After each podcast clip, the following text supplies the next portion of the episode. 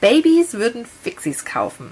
So schallt ein, ja, ehemaliger Werbeslogan immer wieder durch meinen Kopf und dabei muss ich ganz schön grinsen. Und in der siebten Podcast-Folge geht es um die Frage, was dein Baby von Windeln hält und wie es das zu dir sagt.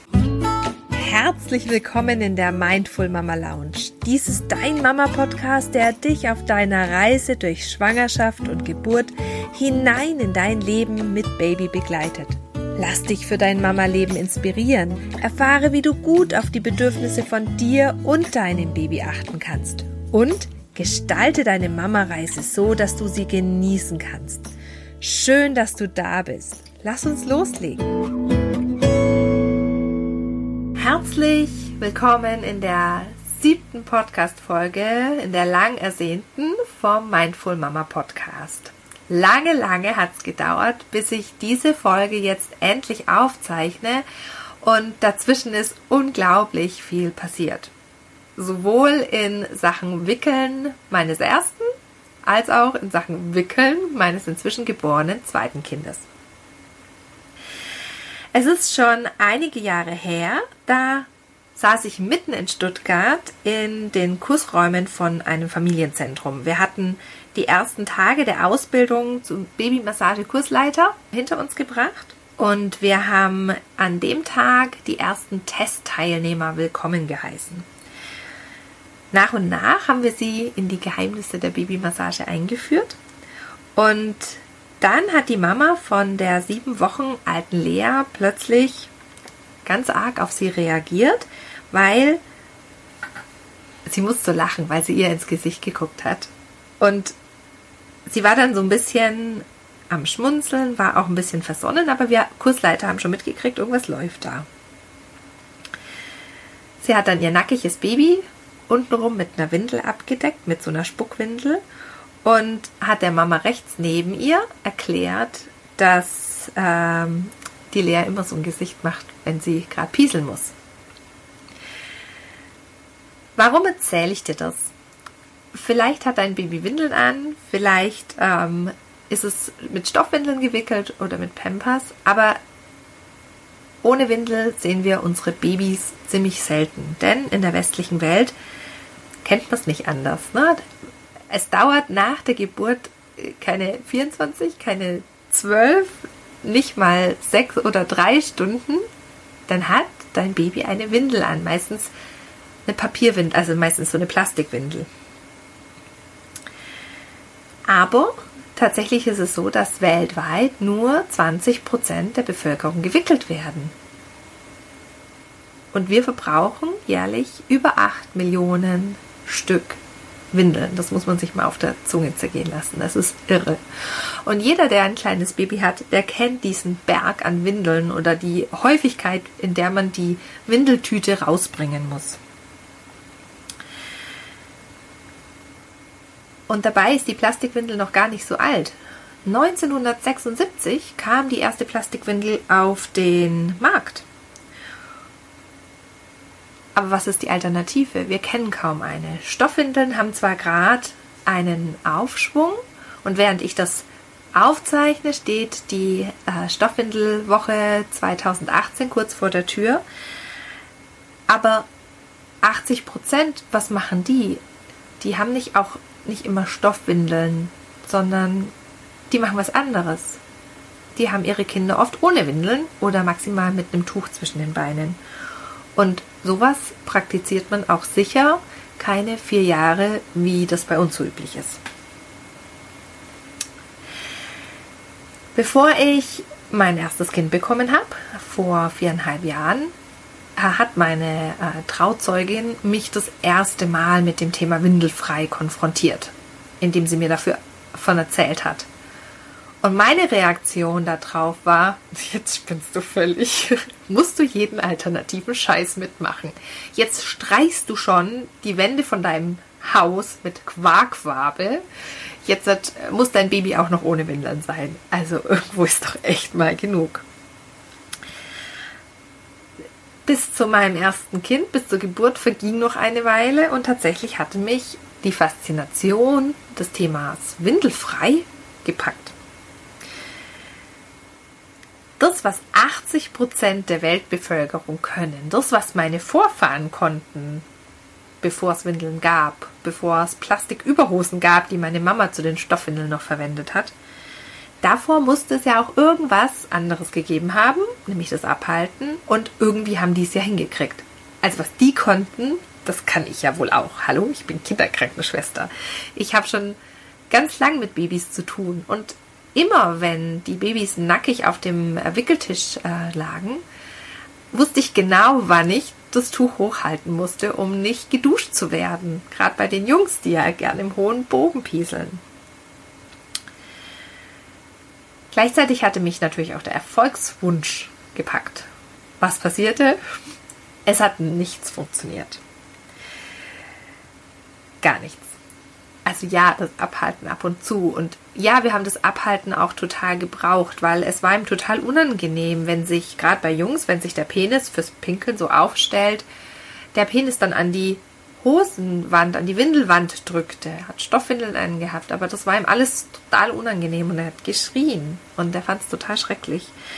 Ähm, aber er wollte irgendwann nicht mehr. Er hat gestreikt. Und zwar nicht ein bisschen, sondern völlig. Inzwischen war ich Windelfrei-Coach geworden und hatte ähm, die Ausbildung bei Babys ohne Windeln, ein Projekt von Artgerecht, ähm, teilgenommen. Und ich wusste, es ist sein Körper, es ist seine Entscheidung, was er damit macht. Und ich bin nicht sozialisiert mit Windelfrei. Das heißt, ich bin einfach nicht die richtige, ihm das jetzt hat aufzudrücken, sondern wir müssen einen Weg miteinander finden. Also hat er eine Windel getragen. Jetzt ist es natürlich auch so, dass Kinder einfach feinfühlig sind und sicher hat er auch gemerkt, dass ich nicht immer entspannt war, als es über Monate hinweg ständig nur Pfützen zum Aufwischen gab. Aber auf der anderen Seite war er auch mit der Grobmotorik einfach langsamer als andere Kinder. Und als die mit eineinhalb schon allein zum Töpfchen gekrabbelt oder sogar gelaufen sind, da ist er noch nicht mal den ersten Schritt gegangen. Überhaupt. Inzwischen ist unser zweites Kind geboren. Und alles, was ich mir geschworen habe, dieses Mal wird es entspannt. Wie kannst du entspannt werden, wenn dich das Windelfrei-Thema fuchst und juckt? Und ja, wie kannst du da vorgehen? Wichtige Vorbilder sind zum Beispiel Gleichgesinnte, zum Beispiel in dem Windelfreitreff. Jana vom Hebammenblog war letztens in so einem Windelfreitreff und ich ähm, poste dir ihre Erfahrungen ähm, in den Kommentaren.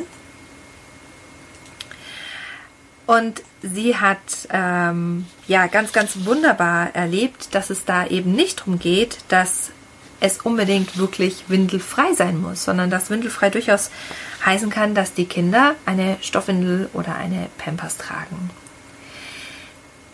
Mein großer Sohn, das habe ich dir erzählt, hat ganz klar reagiert, dass er, dass es ihn gestört hat, dieser Stoff.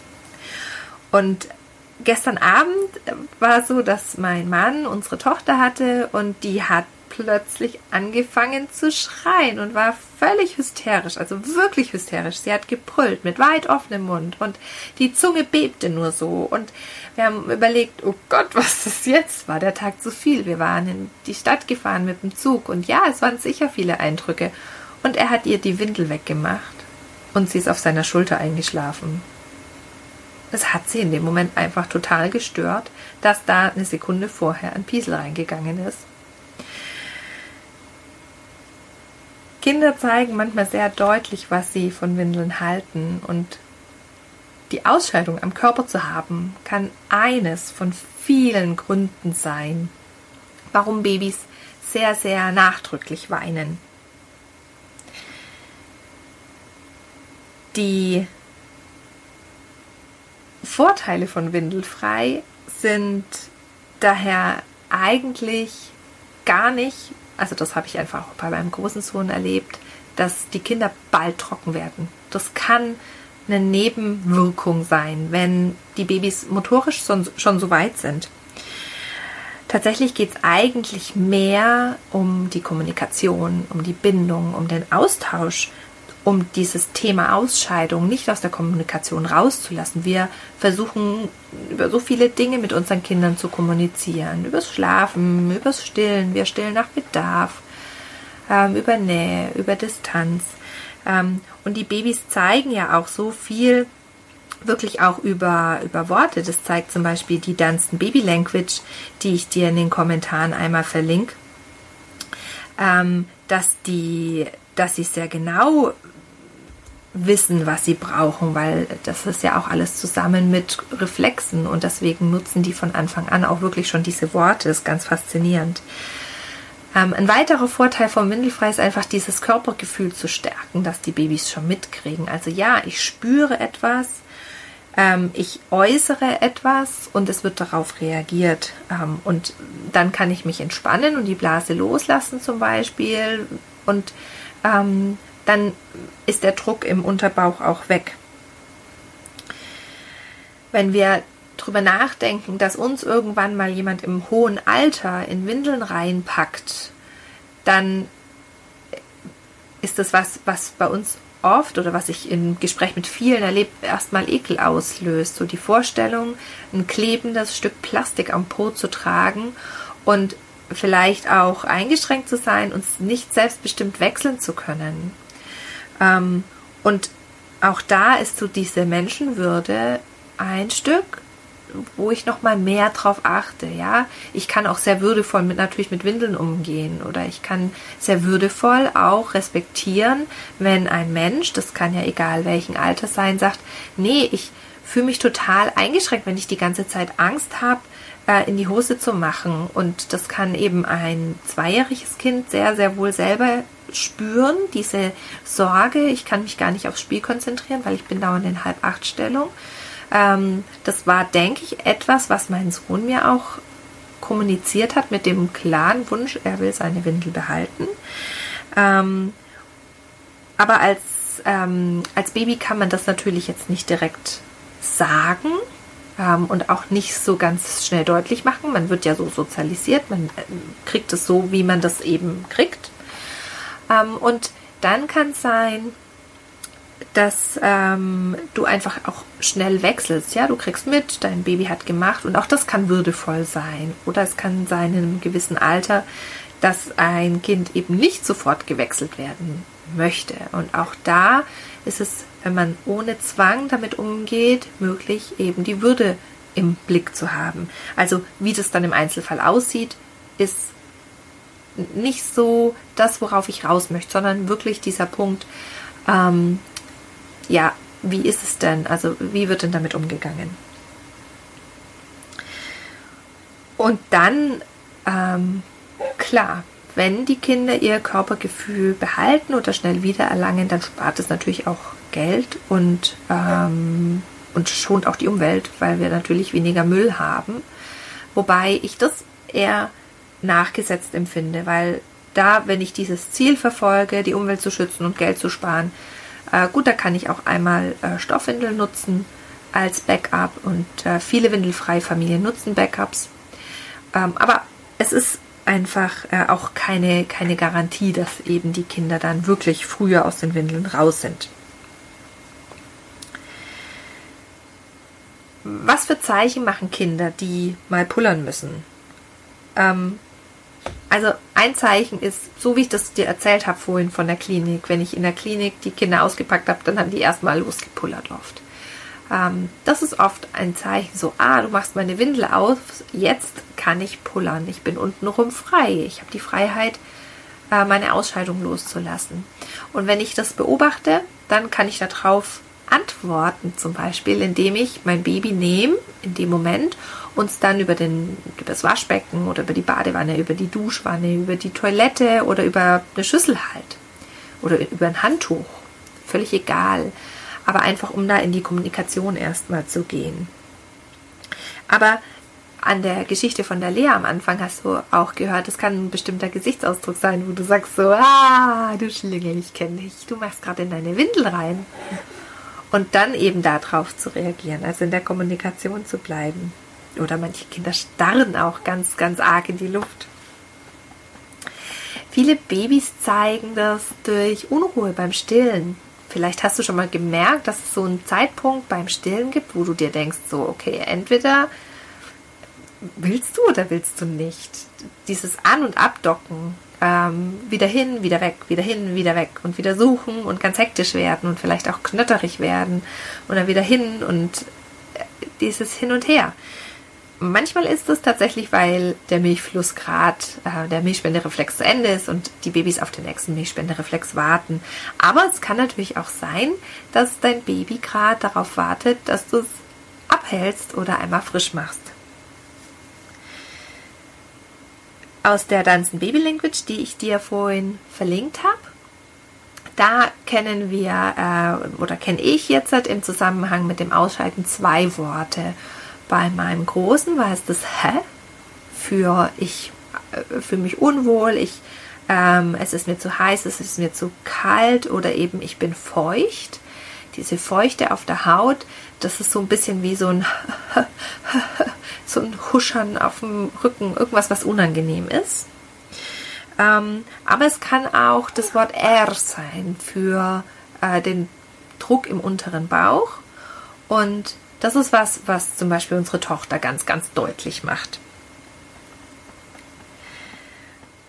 Und ein fünfter Punkt, der vielen Mamas auffällt und den ich jetzt gerade auch erst wieder in dem Mama-Forum ganz, ganz, ähm, ganz, ganz häufig äh, gelesen habe von einer Mama, die postete und ganz viele, die es drunter bestätigt haben, so der Zeitpunkt äh, am Ende der Nacht, so um vier oder fünf Uhr, wenn der Morgen so langsam anfängt. Die Uhrzeit kann man nicht so ganz festlegen, weil wir ja auch noch den Unterschied zwischen Sommer- und Winterzeit haben. Aber letztendlich ist am Ende der Nacht, wenn die Hormone wieder anders fließen, die Nachthormone hören auf ähm, zu, ähm, zu fließen und die Taghormone fangen an zu fließen.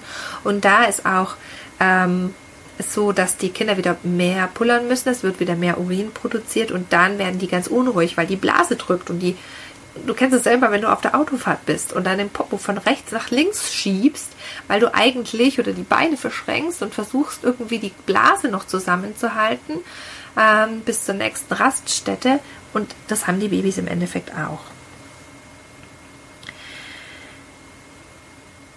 Was ich dann mache, ist tatsächlich ähm, oft stehe ich um die Zeit einfach kurz auf. Unsere Tochter toleriert das gerade ganz, ganz akut. Ich halte sie einmal ab und dann schlafen wir tatsächlich nochmal weiter. Das ist viel, viel ruhiger, als wenn sie irgendwie ständig kommt. Und es kann sein, dass das um halb vier ist.